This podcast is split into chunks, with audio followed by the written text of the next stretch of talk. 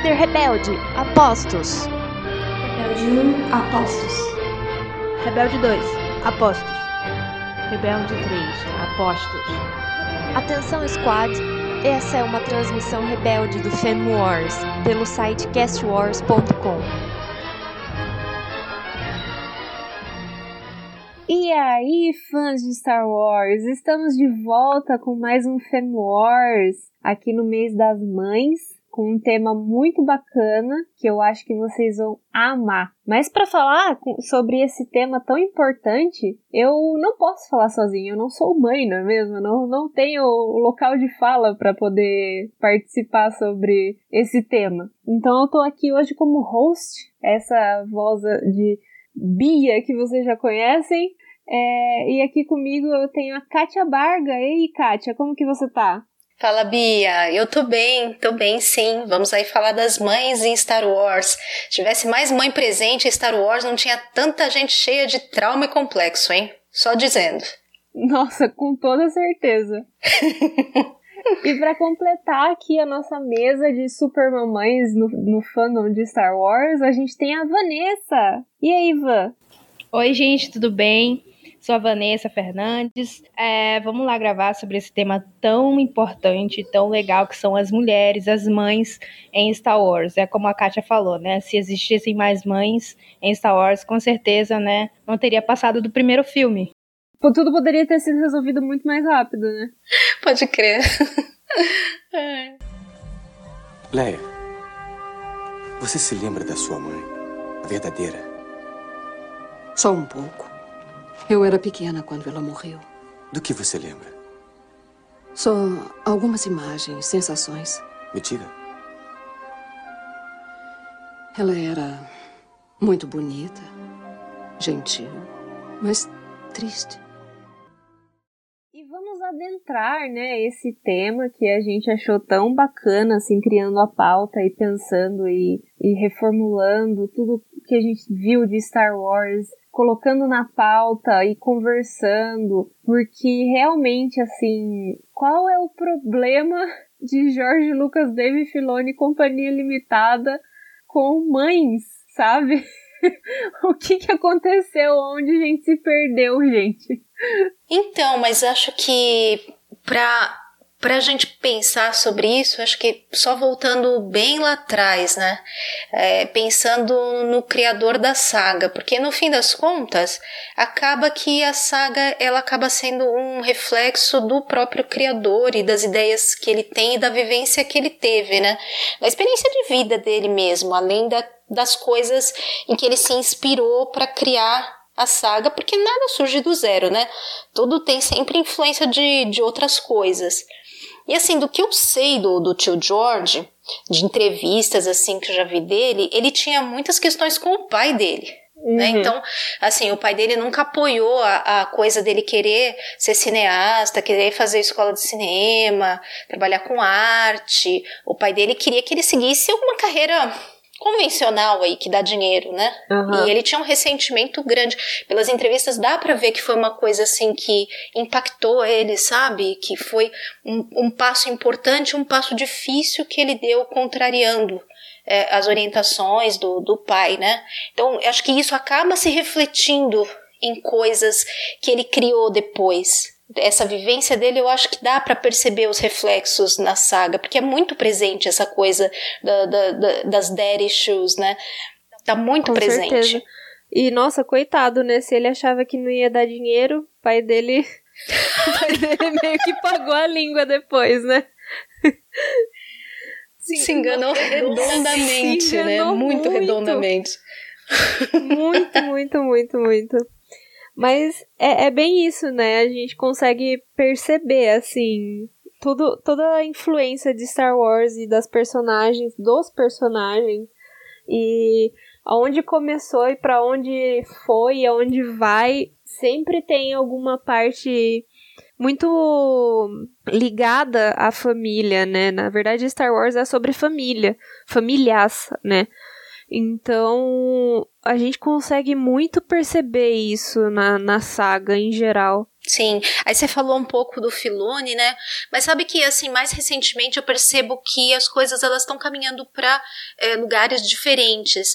É, me dá a impressão que que nos últimos anos aí, né, teve uma evolução assim no quadro é, da, da, empresa ou mesmo na, nas próprias pessoas que, que, trabalham e dá a impressão que hoje em dia tem muitos pais e mães atuantes trabalhando lá dentro, porque as temáticas mais recentes elas meio que mudaram, né? São mais equilibradas, você vê mais é, mães atuantes ou uh, papéis de pai mesmo não tão é, digamos assim, conflituosos, problemáticos como nos tempos passados, né? Me parece um reflexo um pouco dos tempos também, e eu acho que da, da própria maturidade do, da, das equipes que estão trabalhando na parte criativa. Com toda certeza. E até a gente já tinha comentado no episódio anterior, né, que, que a gente comentou sobre as mulheres em, em The Mandalorian, e, e, sobre a questão do, do próprio mando, né? É, aprender muito com as personagens femininas e tentar entender esse lado materno dele. Sim, sim. É, a gente começa, é, nós conversamos até um outro dia em off sobre isso, né? A gente começa desde a própria representação que o George Lucas faz da questão da força, é, não existe a questão materna ali, né? Então ele representa é, a força como tendo o pai, o filho e a filha. E cadê a mãe nessa história? Não existe? É por isso que não tem equilíbrio na força e fica essa eterna luta, né? Falta alguma coisa ali para dar um equilíbrio na história. Falta um, um elemento é, que não precisa nem necessariamente quando a gente fala de mãe, não necessariamente às vezes precisa ser uma figura uh, feminina, mas existe um papel de mãe né? Que muitas vezes é feito por outra pessoa, mas é a questão desse papel materno, né? Que é, é diferente do papel paterno. Né? Então acaba que a gente não vê sendo abordado na saga, né? até nesse aspecto fundamental da força, esse lado. Ele acaba sempre, o George Lucas acaba sempre puxando para o lado da figura de pai. Na verdade, eu acredito assim que Star Wars ele sempre é, vai acabar sendo meio que um mundinho masculino, né? É, sempre vai ser o herói. É, claro, a gente teve a Rey agora, é, mas assim tudo sempre acaba ficando centrado em homens e nessa questão de, de paternidade, tipo lá no início na, na trilogia clássica teve a questão do Darth Vader e o Luke e agora, com a trilogia da, da Disney, teve a questão do Han Solo com o Ben, né? Então, assim, é, lógico que, que, como a Kátia falou, tem a questão da mudança dos tempos, né? É, da, da sociedade, toda essa evolução, mas assim, meio que acaba ainda sendo esse mundinho masculino sempre centrado em homens, é, nessa questão de pai, é, mulheres, mães acabam sendo deixadas meio que de escanteio, sabe, para uma coisa bem mais secundária e, e acaba não sendo muito foco. É, então, e é engraçado a gente perceber como as mães, assim, a maior parte delas, pelo menos até agora, é, foram ofuscadas, né, em Star Wars. E, e a gente percebe isso na própria questão da força, que é representada como o pai, o filho e a filha, e não tem a mãe. Então, a, a, gente fica se perguntando, né, qual que é o papel da mãe dentro do dentro da galáxia e dentro da história de Star Wars e onde ela se encaixa? Porque a gente tá vendo essa mudança mesmo só agora. Que tem, é, por exemplo, The Bad Batch, que tem o, o um casal que apareceu agora, é, próprio Mandalorian, assim, não que tenha mães, mas tem um, uma maternidade, um aspecto de maternidade maior. Sim, verdade, verdade. Talvez para a gente até entender ao longo da, da nossa linha do tempo aí, talvez eh, falando um pouco sobre as personagens femininas e, e, que são mães, a gente vai conseguindo até ir percebendo essa diferença e evolução ao longo do tempo aí, né? Você vai com a gente, né, mãe?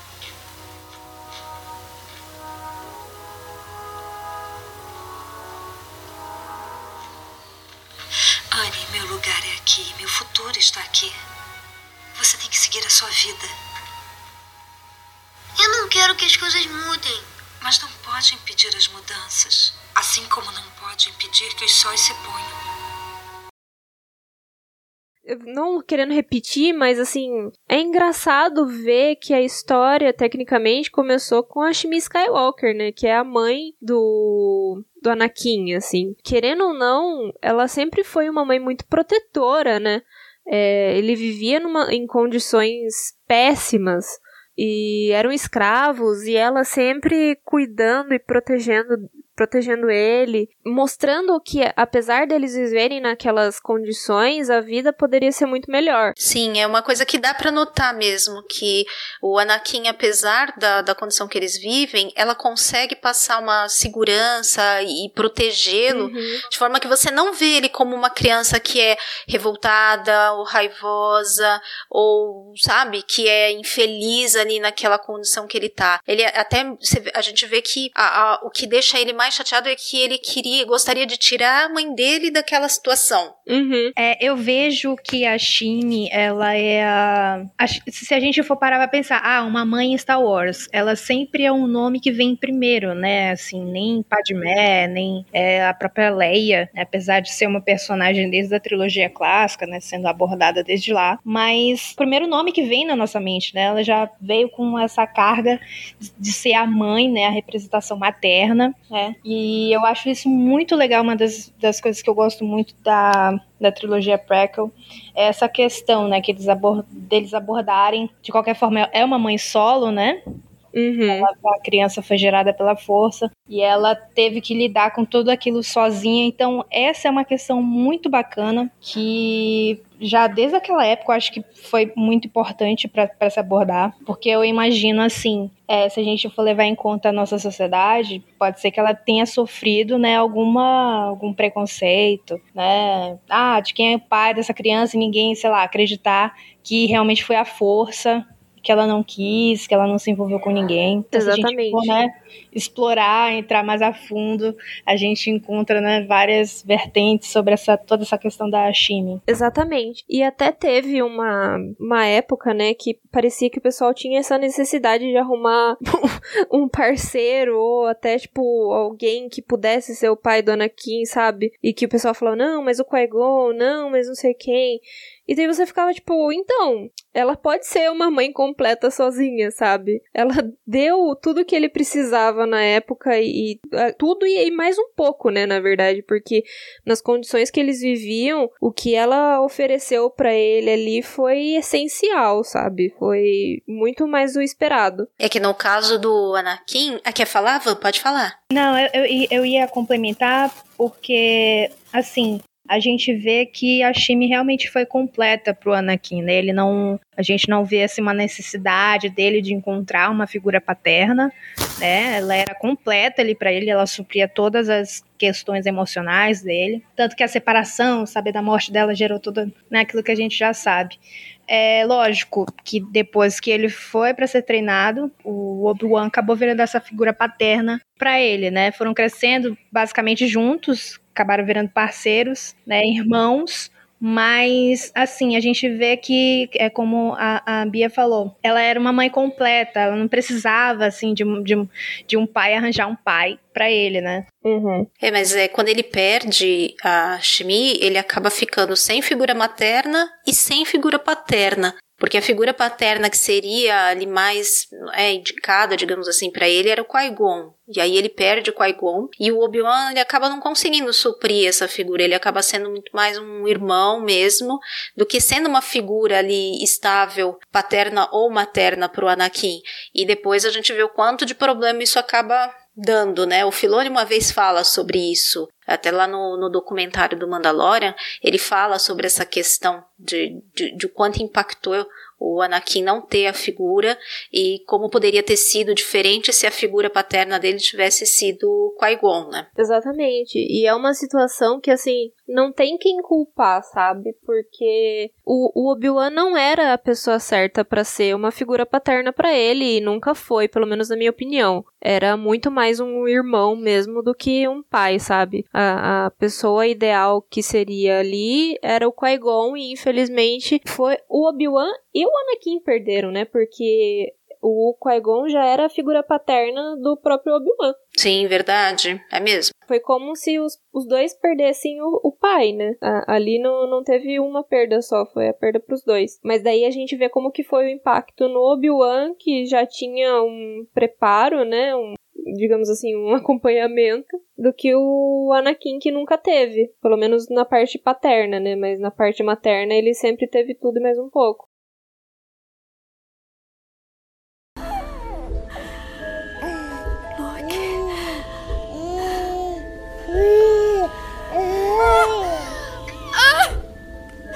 Uba, uba.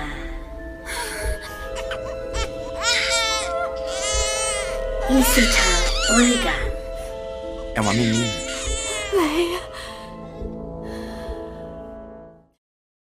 Pensar em Anakin, né, e, e toda a parte maternal que envolve ele, não pensar na Padme, é, não, não dá, né? Porque quem, quem ofereceu esse caminho paterno para ele foi a Padme. Ela que a gente não conseguiu ver, né? A Padme como mãe, assim, efetivamente. A gente conseguiu ver ela só um período curto durante a gravidez e o nascimento. E era muito forte, né? Impactante, assim. Mesmo sendo só o período da gravidez e do nascimento, a gente conseguiu entender que ela seria uma mãe maravilhosa, né? É toda a figura da, da Padme é, é, é, complexo a gente falar, porque a gente sabe que ela é uma figura muito forte, né? tanto a posição política que ela atinge muito jovem, né? Então ela é uma figura muito importante e muito forte. Só que a jornada dela, da maneira como é mostrada, ela meio que vai caindo né? ao longo dos filmes até chegar no último com o nascimento do Luke e da Leia. A própria figura da mãe dela é totalmente assim, não diria nem ofuscada, porque é mais é omitida, né? Não, a gente não sabe a influência que a mãe dela teve em toda essa, até essa carreira política dela e tal, né? E depois, conforme vai seguindo a história, isso vai cada vez aparecendo menos, né? Até que no final das contas ela acaba nem é, chegando a exercer o papel de mãe dela, né? Porque ela já acaba partindo na hora que, que os filhos chegam. Né? Então a gente nem consegue ver a influência que ela poderia ter tido na vida do Luke e da Leia. Em compensação, os dois acabam tendo outras figuras maternas para suprir a Padme, né? É, e a gente percebe que isso é em todas as mídias, na verdade. Porque eu fui até comece, comecei a ler o livro da Padme, que eu não vou lembrar o título agora, mas eu comecei a ler e até no, no livro, assim, a Jobal, né, que é a mãe dela, a Jobal Naberri, ela é muito ofuscada, assim. A gente consegue entender a, a visão da família dela e como eles queriam que, a, que ela fosse ligada à política, mas que também desse valor para arte, para os estudos e tal mas você vê como o pai e a mãe, assim, você não consegue ver mais a visão da mãe, assim. Então é, um, é uma pena, porque eu acho que elas seriam personagens bem interessantes, assim, pro, pra Star Wars. Só mais uma estação? Foi o que disse quando Biggs e Tank foram embora. Aonde você vai? Eu acho que é lugar nenhum. Tenho que limpar esses droids. Ele não pode ficar aqui para sempre. Os amigos todos já foram. Significa muito para ele. Deixo ele ir no ano que vem. Eu prometo. Luke não é um fazendeiro, Owen. Tem muita coisa do pai dentro dele. Meu medo é esse. Mas ainda bem, né? Que Luke e Leia tiveram seus respectivos pais e, e, mães que realmente marcaram, né, a trajetória deles. Você sabe que tem uma coisa que eu tava pensando agora, que é, essas histórias que também elas são inspiradas em, em arquétipos, em, em representações assim, que estão mais até no inconsciente coletivo, já, já são meio que estabelecidas, se a gente for, for para para lembrar, isso é muito comum também em contos de fadas, essas essas coisas. Então, a, boa parte das histórias são de órfãos que já não têm a mãe ou que não tem e que não tem os pais ou principalmente não tem a mãe. Então, uhum. quase sempre tem uma madrasta ou são órfãos mesmo, né? Então, é como o, o, o George Lucas bebe muito também dessas fontes clássicas, consciente ou inconscientemente, acaba se refletindo é, essa, esse tipo de é, narrativa que já é muito antiga, é muito estabelecida, né? Uhum, com certeza. Então aí no caso, por exemplo, do, dos gêmeos, né? Então a gente tem aí a, a tia Beru, que acaba sendo a mãe adotiva do Luke, e eu acredito muito da estabilidade dele, da a criação que ele teve lá com com os Lars, porque é, apesar da, de ser muito claro que ele tem os conflitos com o tio Owen, a tia Beru é sempre muito assim carinhosa, muito equilibrada. É, dá para perceber que é, eles tinham uma, uma relação muito boa. Sim, com certeza. E até o sentimento, né, do dos dois, assim, quando. Quando. A, prote, a proteção deles, na verdade, né? Quando tudo começa a acontecer e infelizmente é, é, chega, né, na, na, no falecimento dos dois, assim, era uma preocupação muito grande, né? Com a vida do Luke e o que ia acontecer e como que ele iria encarar, né, o destino dele, assim. E, e eu acho que eles prepararam ele na maneira do possível, da medida do possível, da melhor forma. Sim, porque se a gente for ver, a perda não desestabilizou ele da, da mesma maneira como o Anakin ficou desestabilizado, né? Exatamente apesar dele ter tido uma perda também muito significativa, é, era mais velho, então é, era mais velho e acho que isso também deu mais tempo de ter uma construção ali de criação, né? É de estar tá mais maduro, mais maduro um pouco quando as perdas aconteceram, que quando aconteceram com o Anakin, que era muito, que era criança ainda e depois ele ainda na adolescência teve é, realmente a perda e o, o, trauma concretizado, né? Então o, eu acredito que o Luke estava mais maduro na questão da criação dele mesmo, de ser mais estável e, e, e tranquila, né? Porque Com ele certeza. vivia uma vida muito tranquila ali em Tatooine, né? Suas aventurinhas por lá pelo planeta, mas assim com uma uma base ali é, muito estável e muito tranquila, né? Não só isso, mas também a questão de, dele ter uma criação pé no chão, assim, sabe? Não que a do Anakin não fosse, mas toda a situação da, da, deles serem escravos e tal, é, ele era uma criança, né? É, ele sonhava em sair dali, então ele sonhava muito, ele queria conhecer a galáxia, e querendo ou não, isso cria ilusões e cria vontades que às vezes não acontecem. É diferente do Luke que sempre teve uma criação muito pé no chão. Eu queria fazer uma menção honrosa à mãe adotiva da Leia, né? É porque assim, ela fica totalmente apagada na, na história. Eu acho que a única menção que de assim, pelo menos que eu me lembre, é quando o Bale pega a Leia no, no, no colo e diz que, que, que ele e a esposa, né, a rainha de Alderan sempre quiseram ter uma menina. Toda essa questão da criação da, da Leia, é, do contato com a mãe adotiva também não é explorada. Pelo menos eu não tenho conhecimento, né, de, de, que, de que essa situação, né, da, da, da criação do contato com a mãe dela possa ter sido explorado. Até é, nos filmes, nos livros, é, nas séries, é, quem mais aparece é o pai, né? Sim. E a mãe fica totalmente apagada. Eu, eu, inclusive, não sei qual é o nome da mãe dela. É Breha, Breha, Breha? É, é isso mesmo. É também vi assim, tipo hoje, sei lá, sabe? Porque é bem o que a Van falou, é totalmente apagada, né? Tem uma ceninha lá, acho que no, no acho que no final do episódio 3 aparece ela com, com ela no colo, se eu não me engano, assim, de fundo. Eu me lembro de ter esse um take assim, muito rápido, né? Quando ele chega, né, com a, com a bebê no, em Alderan, não é? Aí Sim. também tem a outra cena da, da tia uhum. Peru com o Owen, com a criança. E Isso. né? uhum. é, só nesse momento mesmo, ela ficou totalmente esquecida no churrasco.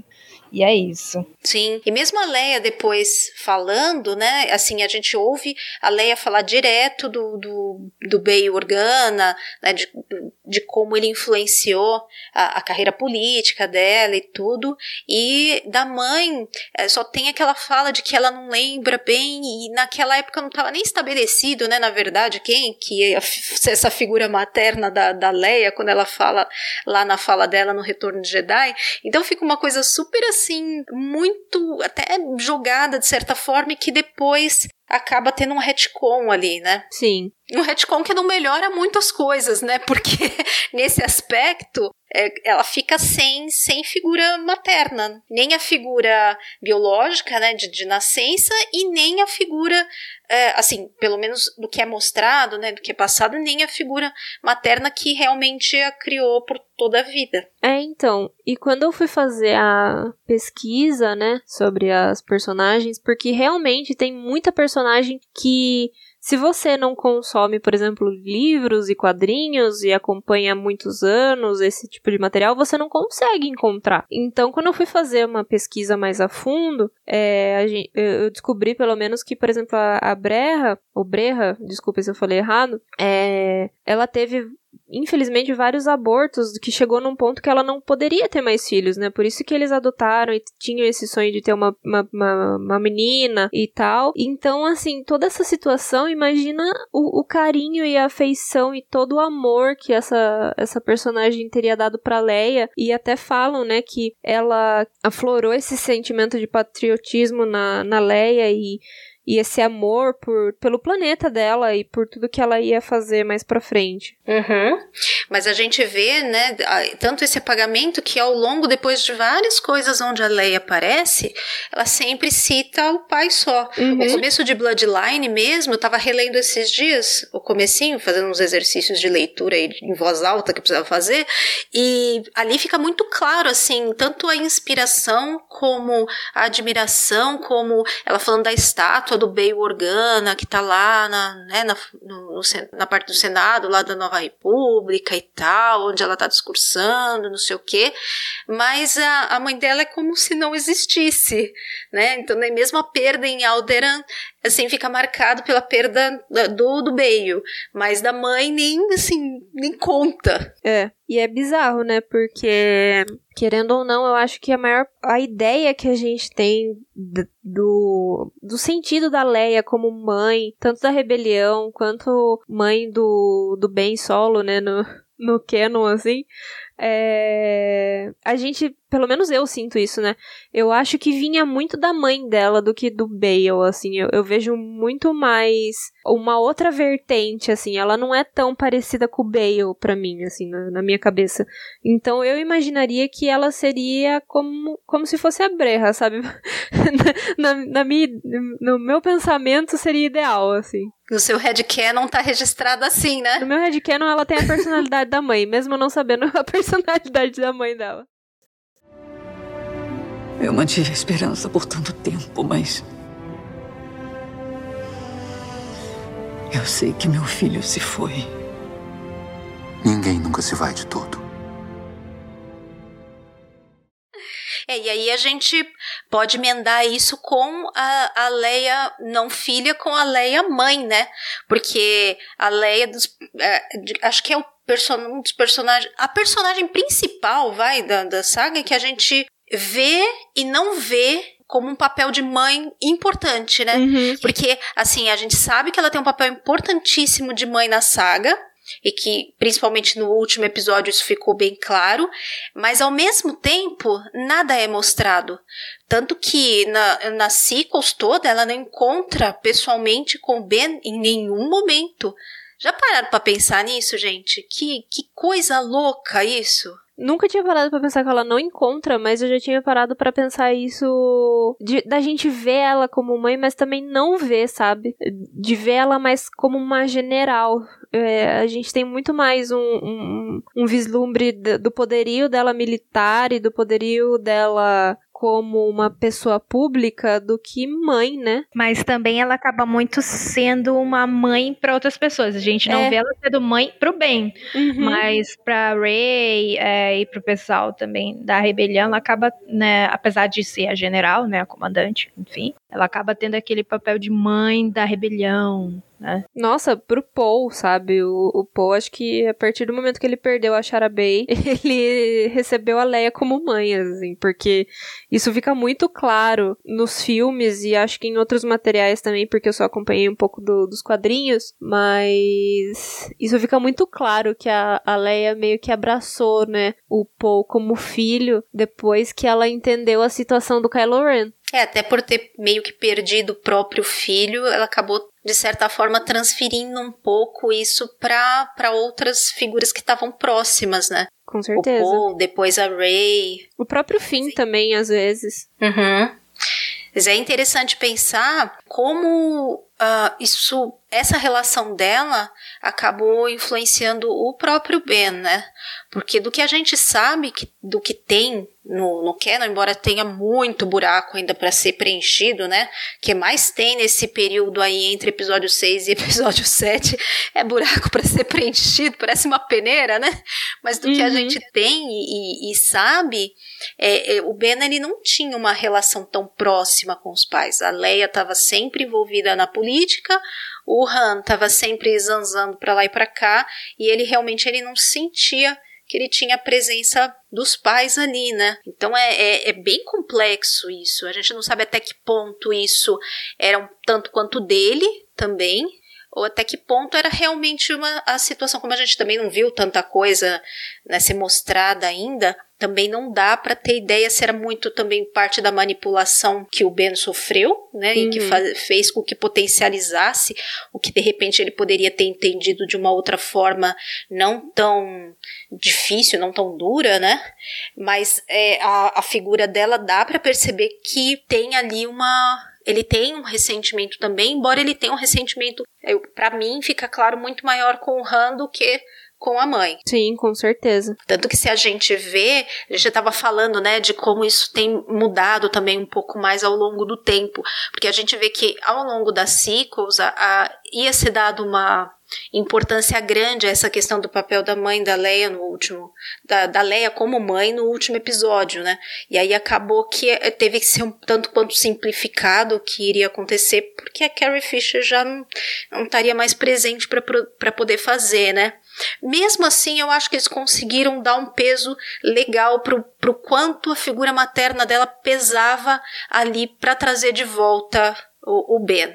Eu, eu gostei de como foi feito assim como foi desenvolvida a ligação deles. No próprio episódio 8, quando tem aquele contato mental deles, dá para ver também que ele não tem coragem de matar uhum. a própria mãe, né? Sim. Que ele realmente ele recua. E aí no último episódio isso fica mais claro ainda. Sim, com certeza. Que eles têm uma ligação ainda ali que não tá assim comprometida. O, o receio dele maior é, é ele não ser aceito, não ter como ser perdoado e ser aceito do que realmente ter um ressentimento pela mãe não é essa a questão dele, né? A questão é que ele acha que ele nunca mais vai ser aceito. É, eu, eu acho, ouso dizer assim que teve muita coisa que, apesar de tudo a gente, eh, que a gente sabe que ele já fez, teve muita coisa, pelo menos nos filmes, que ele, ele recuava, né? Quando, tipo, alguém mencionava a mãe, ou quando ele via ela, ou quando ele chegou a quase atingir nela diretamente assim, ele recuava, porque ali ele ainda tinha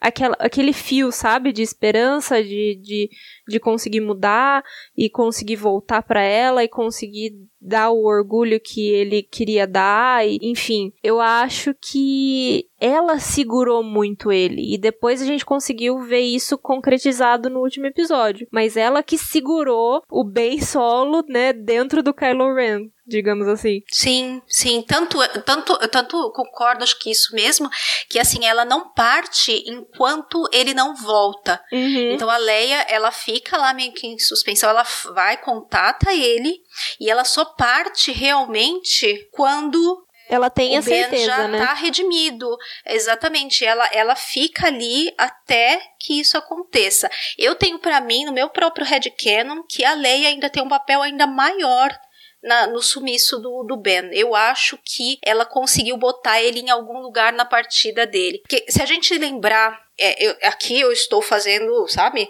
os meus próprios adendos, mas que não são impossíveis se eles quiserem fazer, porque a gente tem uma coisa semelhante que foi relatada.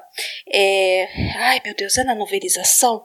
Eu acho que é na novelização do, da, da Vingança do Sith, que quando. Não, do Retorno de Jedi, que quando o Anakin se redime, o Obi-Wan puxa ele uhum. para que ele não ele consiga virar um fantasma da força. Sim. O Obi-Wan é que faz esse caminho com ele para que ele não se perca e possa virar um, um, fantasma da força, já que ele não tinha tido né, a mesma instrução que ele teve com o Qui-Gon e tal, e, que ele iria passar para frente. Então, para mim, o fato da Leia ter se segurado ali antes de partir, até que o Ben Solo voltasse e, sumi, e sumisse, eu acho que ela estava segurando ele ali mesmo pela mão para conseguir levar ele para algum lugar, sabe? Com toda Por isso certeza. que eu ainda tenho a minha fezinha de que existe possibilidade do Ben Solo voltar em alguma forma, em algum momento, de algum jeito. É, então, é, é, é um excelente adendo, na verdade, porque o Qui-Gon a gente sabe que ele passou todo o conhecimento dele, né, pós-mortem, assim, pro Obi-Wan, e teve essa situação do Obi-Wan, né, com, o Anakin e tal, de realmente estar tá lá pra, pra puxar, né, pra falar, então, esse é o caminho, vamos junto da, da mão aí pra, pra eu te mostrar onde é a luz, sabe? Nossa, com toda certeza isso aconteceu com a, com a Leia e com o Ben. E fora que se pensar assim, eu, eu gosto de pensar dessa forma porque deixa o papel da Leia ali maior ainda no final. Um feito, assim, ainda mais significativo, tanto com como uma Jedi, mesmo não praticante, digamos assim, né? Uhum. Tanto como uma Jedi, como como mãe do Ben. Acho que isso seria, assim, ainda um, um feito maior para fechar a jornada dela. É, e digo mais. Se pensar, você tem aquele, aquele final do, do Luke, né, que é meio que apoteótico ali, que ele some. Esse é o final apoteótico da Leia. Um feito grande que ela alcança ali também quando ela sim, parte, né? Sim, e digo mais que esse papel, papel de mãe é muito mais importante do que o papel de Jedi, de general, de qualquer outra coisa. Pode é, crer é muito maior, assim, é gigantesco, é, não tem nem comparação, assim, na, na, na minha visão, né? Que a, a Leia, mãe, é muito gigante, sabe? Perto dela como general, como, como política e, e como qualquer outra função que ela exercesse. Sobre a Leia, é, eu vejo pelo menos ficou subtendido para mim, né? Não, não, é uma coisa que foi explorada, pelo menos eu não recordo que isso tenha sido explorado nos filmes. Mas é, ficou subtendido para mim de que ela ela praticamente acabou criando o Ben sozinha, né? Acompanhando boa parte da infância dele, adolescência, etc., sozinha, porque o, o Han, ele estava sempre fugindo, né, das obrigações, estava sempre é, nas missões dele, etc. Tanto que naquele encontro que eles têm, né, no, no Despertar da Força, é, meio que relembram essa questão dele, né, de sempre estar fugindo, de sempre estar distante e etc, né? Uhum. Se não me engano, é... o Han foi presente. Eu, eu tô falando muito no. puxando aqui muito forte na memória, né? O Han foi presente muito no começo, assim, da, da infância, tipo, primeira infância do, do Ben. Porque tem alguns quadrinhos e tal que até contam. É, teve o caso da droid de cozinha que quis matar o Ben porque tava com um mau funcionamento e tal. Mas era muito no comecinho, assim. Aí eu acho que quando começou a pegar, o, o o, o, o caminhoneiro, assim, sabe? Tipo, então, eu preciso resolver uma situação aí. Foi comprar cigarro, é.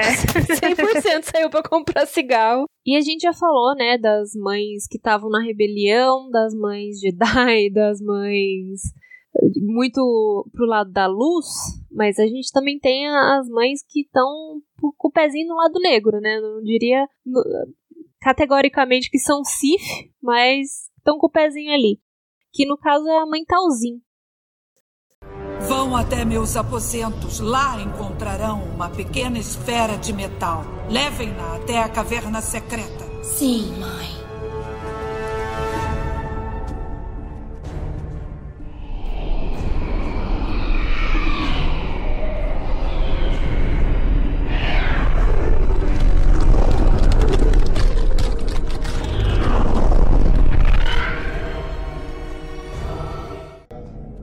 Como a mais velha e sábia de nós, preciso que ressuscite as irmãs falecidas. Ventress precisa do auxílio do exército das mortas-vivas para alcançar a vitória. É, para quem não sabe, a Mentalzinha é a governantas, né? A, a dona de tudo em Datomir. E Datomir é um planeta matriarcal, né? Comandado por mulheres. E lá, é, a, grande maioria da, da população é feminina, né? Tem os meninos que são os irmãos da noite, mas a maior parte são as, as irmãs da noite. E a Mentalzinha a gente vê ela muito representada pela imagem da madrasta, na verdade. Apesar do nome, né, de mãe, ela recebe muito a, as características das madrastas de desenho, assim. Ela dá com uma mão, mas ela tira com a outra. Então, é, personagens icônicos que vieram de Datomir, no caso da Sage Ventress, do Darth Maul, do Savage Opress, sempre quando eles estiveram em momentos de necessidade, é, no caso da Sage, quando ela foi traída pelo Doku e precisou de um lugar para ficar e precisou de apoio emocional, assim, é, a mãe Talzinha ofereceu isso, mas sempre com querendo algo em troca, né? No caso também do Darth Maul, quando ele foi encontrado, sem as pernas e, e fraco, é, beirando a loucura, quer dizer, tava, não tava beirando a loucura, ele tava louco. Ela também ofereceu esse suporte para ele, mas também é, sempre visando algo em retorno para ela.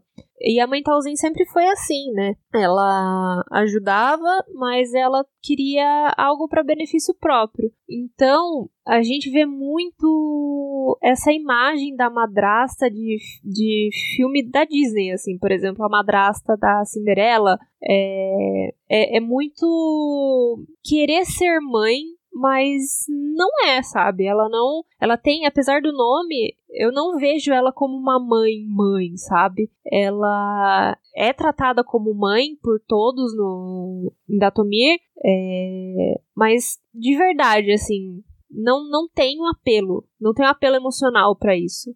É que na vida real a gente tem mães também, né, que são manipuladoras, que é, usam muito do passivo-agressivo, que são vivem em relação de codependência com os filhos, né? Com certeza. Então é um outro lado da maternidade que também existe, Sim. né? Representado aí nela, mas né, é, é uma coisa que não é assim, é uma coisa que existe não é inventada, digamos assim. Existem relações que são de mães tóxicas também. Também existe. Com certeza. Mas eu acho que é, é- é levar um pouco ao extremo, às vezes, sabe? A gente sabe que, Ah, claro. que existe, mas é um pouco. É um pouco extremista, assim. Pelo menos espero, né? Que não, não tenha muito. Não tenha muitas mães talzinhas, assim, por aí. É, e é, se- é, seguindo aí na nossa, no nosso canon de Star Wars, a gente vai ter as partes de Mandalorian, né?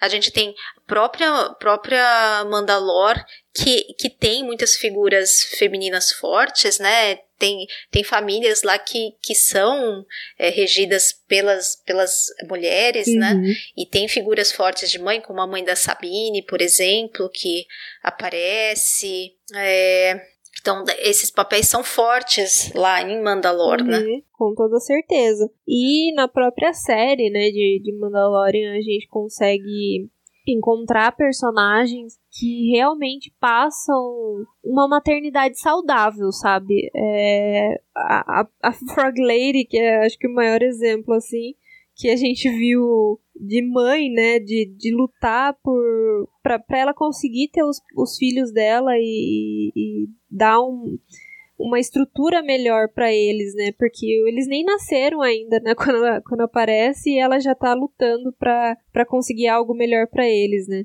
Ela já tá exercendo alguma maternidade ali, né? Sim, Porque a gente vê assim, várias outras figuras maternas ou mães que, que tem, né, ao longo do- da, dessa primeira parte toda da saga que a gente falou, mas a gente não vê elas agindo muito, exercendo muito a figura materna.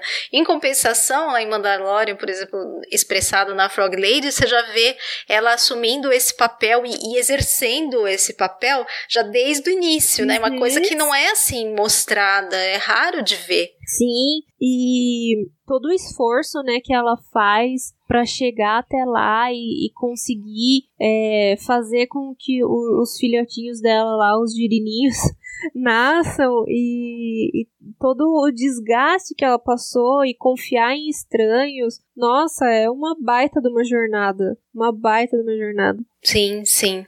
Outra figura é, de mãe forte que aparece em Mandalorian é a Homera, que aparece lá no episódio do Santuário, na primeira temporada, né, o quarto episódio, e dá para ver também que ali é, realmente você tem uma mãe exercendo o seu papel, né, desde as primeiras cenas em que ela atua lá para salvar a filha e a gente vê que ela é inteligente, ela é uma lutadora e ela vai atrás para conseguir defender, depois para ajudar a defender a própria vida vila. Então, você tem ali uma outra mãe muito presente e que exerce o seu papel de realmente cuidar ali da sua cria, né? Não só é, é, tendo um título de mãe. Você vê que ali está presente e ela está atuando mesmo. E não só defender a cria dela, né? Mas defender a vila, outras mães, outras crianças. É, pensar no, no próximo, né? É, é, a Homera é um um exemplo assim de empatia e de, de solidariedade de mãe, sabe? É, é absurdo. Essa é a minha filha, Winda. Não recebemos muitos visitantes aqui. Ela não está acostumada a estranhos. Esse homem bom vai ajudar a nos proteger dos malvados. Obrigada. Vem, Winda. Vamos deixar ele à vontade. Mandalorian em si tem muito disso, né? Não só na, na Frog Lady e na Homera. Eu, é, a gente já comentou sobre isso antes, mas todas as personagens femininas, assim, trouxeram características únicas, né? É, e é muito interessante como a gente vai percebendo uma melhora na escrita de personagens e concepção, porque você vê que as personagens elas são mais complexas, assim, tem mais camadas e atuam em mais coisas, elas não são exatamente exclusivamente uma coisa só. Então, ah, essa aqui tá aqui para ser a mãe do fulano, então ela é a mãe do fulano e não existe mais nada, assim, ela não faz mais nada na história. Exato. E não é assim.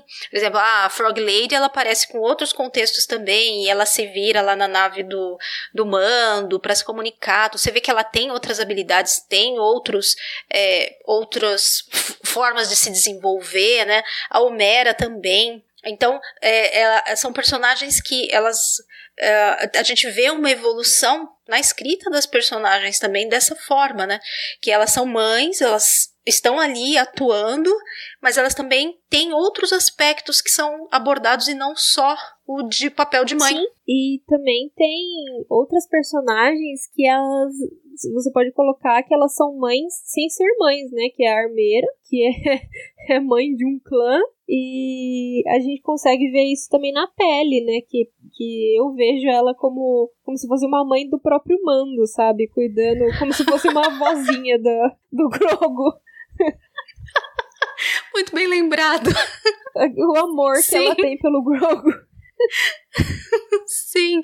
Não, a armeira é aquela mãe que você fica com medo que levante a chinela, Nossa, né? Nossa, demais. Porque é, se ela dá uma olhadinha, pronto, todo mundo fica quieto já. Sim, é a, a mãe rígida, né? É aquela mãe que, tipo, uhum. se você fala, não, eu tirei zero na prova, meu Deus do céu. Nossa, se prepara, se prepara. Agora. E ela não precisa nem levantar a voz, que todo mundo já fica morrendo de medo. Exato. Agora a pele seria tipo vó mesmo, sabe? É, é tipo, uhum. ela é uhum. uma mãe rígida pro mando, que fica, não, vai lá, mas não se mete com o Beltrano, faz isso, mas não faz aquilo. Aí eu chego o Grogu dela fica, oh, meu nini, coisa mais linda. e fica babando em cima. Verdade, muito bom. É bem isso mesmo, né? Ai, ai. E possivelmente a gente vai ver mais ainda, né? Porque, é, como, como a gente falou na abertura, dá para perceber que são é, temas que estão muito presentes na, na concepção de histórias que, que, que eles estão seguindo agora, né? Uhum. Da, é lógico, Star Wars sempre foi eh, sobre família, né? Sempre foi sobre as relações de família. Mas eu tenho a impressão que está num outro nível diferente agora, que está sendo abordado de maneira diferente do que já foi abordado anteriormente. Eu, eu sinto uma evolução na, na escrita dessas histórias. Uhum. É, e até mencionando por cima, né? A gente tá no. Pra quem tá ouvindo isso um pouquinho depois, a gente tem dois episódios de Bad Batch até agora. E Bad Batch também tá entrando nesse caminho, né? De falar de uhum. família e, e, found family, né? Que o pessoal chama. E, e temos a Ômega agora, sem dar muitos spoilers, mas enfim. É, a gente também tá seguindo esse caminho e de uma forma muito bem feita, né? Uma forma muito carinhosa, assim. É um pouco de. Pouco não, eu digo que é bastante diferente da forma que era abordado antes né, nas prequels e nas sequels, né? Sim, verdade. Também acho. Então, estou muito curiosa para saber o que é que ainda vem por aí, né? Sim. Vamos esperar personagens bem construídas, né? Que não estão ali só para morrer e deixar órfãos, né? E traumas e sofrimentos. Isso. Ou para serem mães ausentes que vão deixar crianças traumatizadas, essas coisas, né? Nossa, teve uma época de Star Wars, pelo amor de Deus. Sim. Se a gente seguisse aqui, época de Clone Wars, nossa, começando ali no, no, nos primeiros filmes das prequels e seguindo até entrar agora em Bad Batch, é só sofrimento. Coitados das mães, não é, não é permitido ser mãe no espaço. Não, não.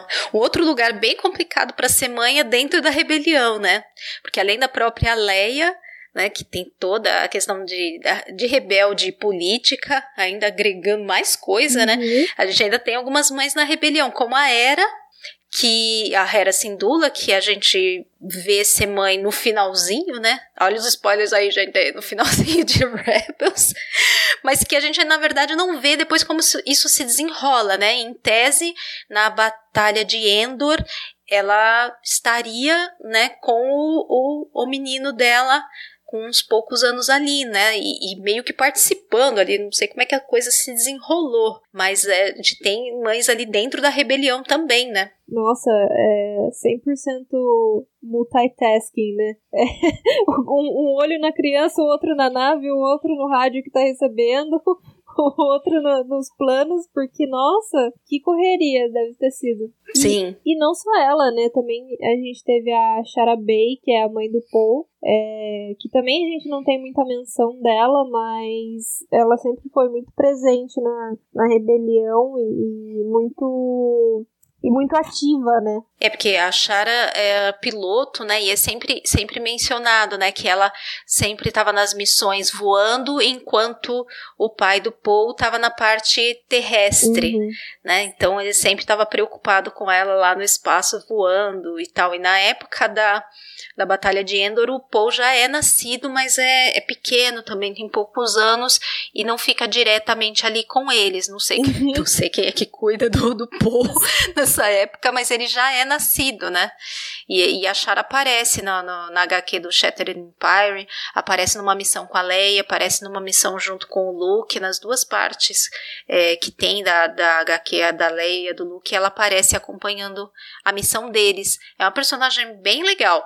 Eu gostaria de ver mais da interação dela com o, o Paul, uhum. mas eu não sei bem o que que tem mais, porque depois eles se mudam, né, para para Yavin e passam a viver lá, até para onde vai, eles levam uma das mudas das árvores da força, lá que o Luke pega no laboratório do do tio Palps, mas é, não tenho assim um conhecimento de muitos detalhes, mas não, talvez a gente ainda veja alguma coisa. Uhum. Prestativa. Mas nós falamos das mães entre muitas aspas, fictícias, né? Que realmente inspiram a gente do outro lado da tela. Mas e as mães que são fãs da saga? Como é que, como é que elas lidam com esse universo e com esse, com esse tema que a gente já conversou tanto hoje? É, por isso eu trouxe nessas né, duas super mães aqui e eu vou perguntar para Kátia aí, Kátia, como que é essa relação de ser mãe e ver as mães de Star Wars se você se relaciona com alguma delas,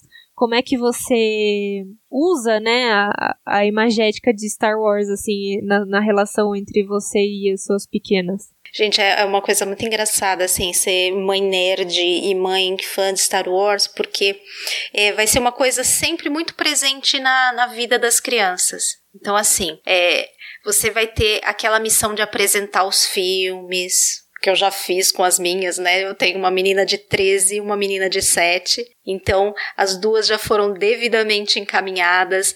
Então, é, é muito interessante porque se você tem essa sorte, que eu considero sorte, né? De ter uma mãe que é fã de Star Wars, você vai ser apresentado para os filmes cedo, na ordem certa, na ordem certa, entre aspas. Bom, cada um tem sua ordem, mas na ordem que eu achar certa.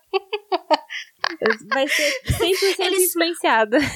Exatamente. E assim, é, as mães e, e, pais também fãs são assim o público ideal da saga, né? Porque é a gente que vai comprar um monte de coisa, vai comprar roupinha, vai comprar brinquedo, vai comprar bonequinho para as crianças, né? Então, assim, é, nós, a gente a, tem a questão do público-alvo de Star Wars ser muito também criança e tal, mas tem que ser a mãe também, porque a mãe vai comprar um bocado de coisa. Sim, é a mãe que paga, é? né? Pois é, para você ter uma ideia, né? A, é, as, as meninas, elas a cada uma no seu tempo, né? Porque elas têm uma diferença de idade razoável, mas primeiro a mais velha, depois a mais nova, mais ou menos pela mesma idade, elas começaram a se interessar, né, pela saga. Porque elas veem aqui, eu tenho um monte de bonequinhos, né? Eu tenho um monte de camiseta, tem bonequinho pela casa toda, tem bonequinho na sala, tem na minha sala de aula, tem no meu quarto, tem no quarto delas, tem uns quadrinhos de Star Wars lindos no quarto delas, então o quarto vai ter coisa de Star Wars, tem jeito né? Vai ter festinha de aniversário de Star Wars. o pacote Mas completo. assim, a gente faz um trabalho bem feito, é trabalho de base, trabalho de base.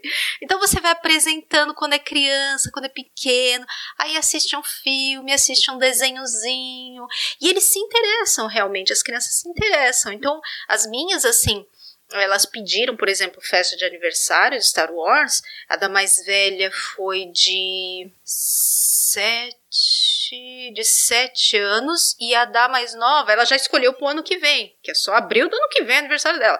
Mas ela já falou que a próxima é de Star Wars. Já tá se preparando. e deve ser mesmo, porque ela escolhe muito antes. Então, assim, é, é, é, muito legal, porque elas acabam embarcando, sabe? E acabam vivendo isso comigo. E, e, de certa forma é, é uma coisa que é engraçada que além dessa parte toda, né?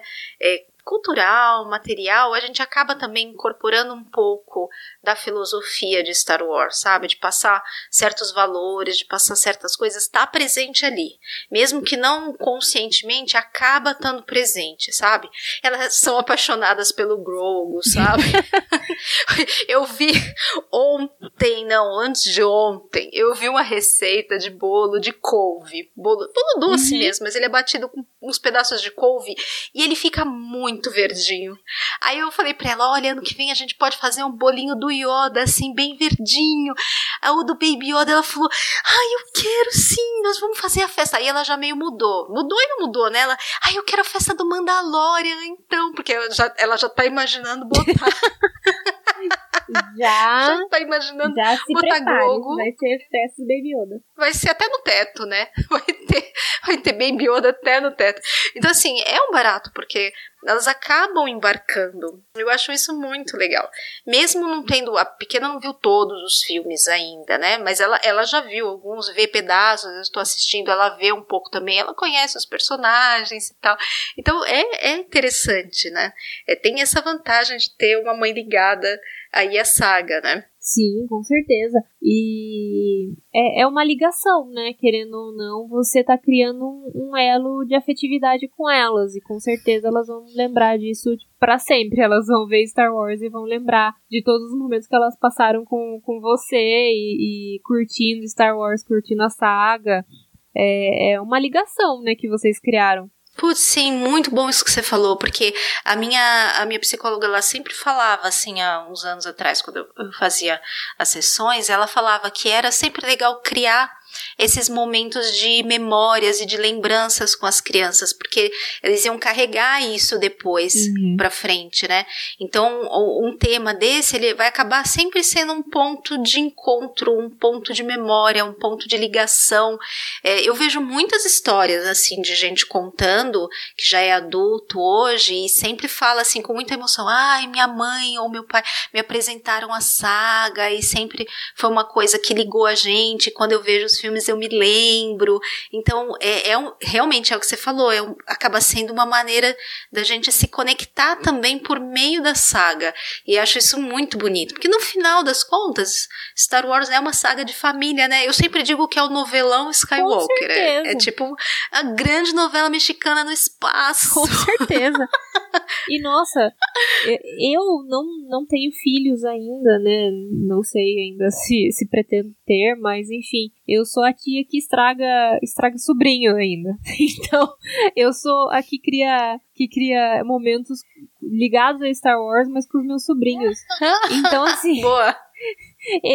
meu sobrinho, um deles, né, veio aqui em casa outro dia e viu o sabre do Kylo Ren, aqueles bem baratinhos, sabe? Ai, é, que lindo e tal, não sei o que. Não, pode levar pra você, assista o desenho, é maravilhoso, passa na televisão, assista não sei o que, aqueles na época que passavam o Lego Star Wars no, no, no Cartoon. Assista, é uhum. é maravilhoso, assista. E eu sempre lá. Aí os meus sobrinhos mais velhos também, eles pegaram quando eles estavam começando a entender, né, filme e tal, eles pegaram a fase que eu tava muito fã de Star Wars, então eles me viam direto de camiseta de Star Wars e falando de Star Wars, eu tava na, numa fase muito hype, assim. Então a gente ficou um tempo sem, sem ter uma ligação muito próxima, né, porque é, eu fui fazer faculdade, e eles começaram na escola e a gente meio que se separou. Mas toda vez que. Quantos anos eles têm, Bia? Agora eles têm 18, já estão gigantescos.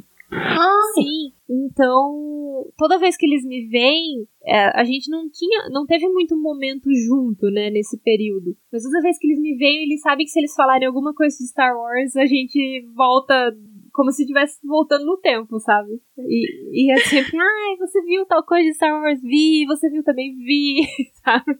É, é criando momentos. Então, eu imagino o quão especial deve ser para mãe e filho, mãe e filha. É, porque se para mim já é putz, uma delícia com sobrinho, imagina com, com filhos, né? Ai, nem fala, menina. Planejar festa, não sei o que, é muito bom. A festa da mais velha que já foi, teve vários cosplayers aqui. Tinha um Darth Vader, tinha um Stormtrooper, tinha uma Leia, assim, tinha um Jedi, foi muito legal. Eu fiz sabres de luz daquele macarrão de piscina, aí teve duelo de sabre de luz, é, teve, é, eu entreguei diplominha Jedi para todos eles. que legal. Assim, foi muito legal. Foi muito legal mesmo, assim, foi bem marcante. De vez em quando elas veem as fotos da festa e eu fico olhando e nem acredito. Eu falo, gente, eu fiz tudo isso daí, hoje em dia eu não consigo nem. Eu tenho, tô tão cansada, já tô cansada, que eu não sei se a mais, mais nova vai sofrer ano que vem, vai ter uma festa diminuída pelo meu cansaço, mas enfim, eu já fiz muita coisa. e você, Vanessa, como é que você passa o legado, o legado Skywalker, o legado Star Wars aí para sua cria? Conta pra gente. Bom, é, a minha filha, ela começou a caminhar comigo né, né nessa, nesse trajeto de fã de Star Wars desde de muito cedo. É, eu era presidente do Conselho Jedi Amazonas, né? Foi até por isso que eu conheci a Bia. Uhum. Né? A gente acabou se unindo por, por essa questão. Uh, e ele foi fundado basicamente um mês depois que minha filha nasceu. Então, o Conselho Jedi Amazonas tem a mesma idade que ela, né? São, eu digo até que são os meus dois bebês.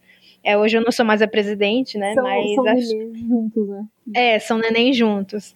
E a primeira reunião, né, da, da, do conselho, ela tinha um mês, um mês e pouquinho, tava nenenzinha ainda. E eu levei ela, né, no, no colo, tava mamando. Nossa, eu tava aprendendo, porque eu, eu, era mãe de primeira viagem, né? Eu tava aprendendo tudo a lidar com uma criança no, em público. E, e assim, todas as reuniões ela ia, às vezes ela ficava com o pai, né? Ou, ou então eu pegava, arrastava ela lá para mamar um pouco lá na, na, na, parte de trás, né, do, do, local que a gente fazia as reuniões. Então, assim, é desde criança ela está envolvida com isso. Ela ainda não assistiu os filmes, é, eu tô pensando assim, quando que eu vou apresentar de fato, né?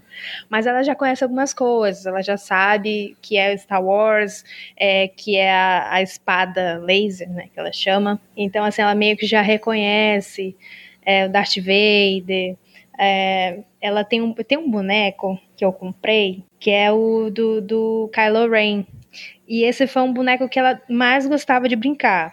Então eu acredito assim que eu ainda não mostrei os filmes, mas eu acredito assim que, né, eu vou ter esse sucesso da minha filha gostar da saga de fato. A ligação tá aí. É, a ligação tá aí, né? Já já já tá dando os primeiros passos. Então é assim, desde pequenininha, né, ela ela começou a, a já já já tá encaminhada, né? Vamos ver como é Quantos que Quantos anos ela tem, Vanessa? Ela tem seis anos. Ela acabou de fazer seis anos. O CJ também vai fazer seis anos agora, dia 25. Ela é praticamente dia... a idade da minha mais nova. É, olha só. Ela fez seis anos agora, dia 29 de abril. E aí no dia 25 É o mesmo de... dia! Sério? Oh, meu Deus! meu Deus! Chocada! Olha isso! Chocada, Chocada passada. 29 de abril de 2015. Ela tem um ano a, menos que a Alice. Nossa, meu Deus, chocada. Você é amiga que agora. Coisa. Vamos juntar, né? Agora começou uma amizade. Junto. Olha aí, vamos fazer aniversário junto. A força que tu não tem, eu pego a minha que ainda me resta e pronto, a gente já faz a festa. Ótimo. Van chegando em São Paulo já sabe. Ano que vem você vem pra festa Star Wars da Alice, que já começa, comemora junto já. Já faz uma, a gente faz uma festa só. Sim, da Alice, já, já como que chama a sua menina, Vanessa? É a Giovana. Alice e a Giovana, já as duas é. padawans fazem aniversário já, festa só. Isso. A gente economiza. Você economiza, né? Economiza tempo, dinheiro, força. A gente quero, já quero ser convidada para ser a tia que vai levar presente para as crianças. Super convidada. Perfeitamente. Então, Ai. pois é, então é, essa é a minha história com a, com a minha filha, eu, sei lá, eu pretendo que ela também tenha essa paixão, né? Porque Star Wars, ele, é, para mim, ele é muito mais do que só uma saga. É, é uma forma de fazer amigos. Eu consegui é, conhecer bastante gente legal eu conseguia, pude ir a lugares por causa de Star Wars. É assim, apesar dos pesares, apesar do, de, de, terem dado um jeito de fazer um casal entre a Rey e o Kylo, apesar disso, né? Mas é uma coisa que eu amo e é uma coisa que sim eu pretendo repassar para ela. Né? Espero que ela compartilhe essa paixão comigo. Você estava falando do conselho aí, eu lembrei mais umas coisas. Eu lembrei da, das JediCon aqui de São Paulo. E quando eu estava grávida da mais velha, eu fui na JediCon de, de cosplay de Padmé grávida, daquela roupinha marrom que ela usa no final do Sim, da Vingança do Sith. Eu fui com esse cosplay quando eu tava no final da. Tava imensa. Fiquei parecendo um botijão com capinha, mas tudo bem. eu tava com o cosplay da Padme. Foi bem, muito legal. E depois nas seguintes, ela foi nenezinha comigo. Depois Alice, quando nasceu, foi também, tudo vestidinha de Leia. Eu tenho várias fotos delas assim nas JediCon. As duas vestidinhas de, vestidinhas de Leia, sabe? Muito bonitinhas, muito bonitinhas. Coisa mais gostosa, gente. De ouvir essas histórias. Ah, é, né? E, e, e, de saber, sabe, dessa importância, assim, na vida delas. Eu falo que eu fiz filho para isso. para participar dessas coisas comigo e para jogar board game comigo. Eu fiz filho pra, pra fechar a party, né? O bom é que a gente vai né, nas lojas de brinquedos para comprar as coisas pra gente e já usa a criança como desculpa também, né? Sim, compra o bonequinho falando assim, ah, é pra minha filha. Daí a filha nem sabe que boneco que é, né? Mas é pra filha. Ai, gente, eu adoro tudo quanto é coisa de atração para criança, não sei o quê. E eu já ia antes de ter criança nessas coisas. Agora fica mais fácil, porque agora tenho mesmo as crianças para usar como desculpa. Mas é isso, sabe? Eu acho que foi o que eu falei antes e, e é criar esse elo, né? É, é, muita gente cria com outros hobbies e, sei lá, artesanato, é, outras mídias até, mas é isso que a gente conversou o episódio inteiro, sabe? Star Wars é sobre família e nada mais justo do que compartilhar com a nossa, né? É sobre família e não vamos mais apagar as mães da história, certo?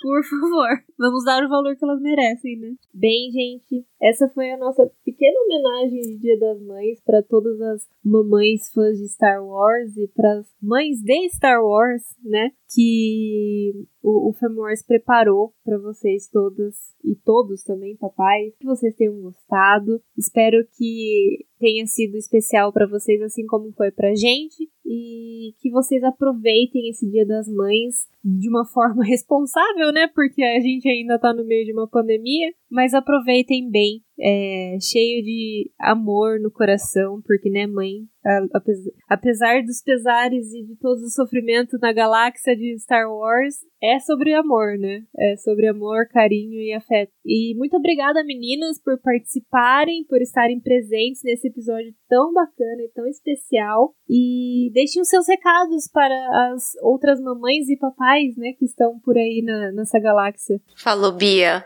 Muito legal participar do episódio mesmo. Eu acho que é, veio bem a calhar a gente falar da, nesse mês desse tema. E se você tiver uma mãe fã de Star Wars aí, presenteia. Ah, ah, mãe fã de Star Wars é a coisa mais fácil, né? Você dá qualquer coisa de Star Wars, você tá feliz, não é? É super fácil. que vocês tenham todas um ótimo mês. E quem sabe ano que vem, se a gente faz algum outro episódio, se vamos ter figuras novas aí para comentar, de repente ano que vem a gente retoma. E enquanto isso, ouçam os outros episódios aí da Cast Wars, que a gente está sempre por lá também falando de Star Wars. Bom, gente, muito obrigada por, pelo convite. É, falar de Star Wars com amigos sempre é bom, né? E falar sobre Star Wars e maternidade é uma coisa que eu tenho propriedade. Então ficou melhor ainda. É, eu espero que você que está ouvindo, né? Não sei quando vai sair, você tenha aproveitado o Dia das Mães com a sua mãe, claro, de forma, né, é, responsável, como a Bia falou.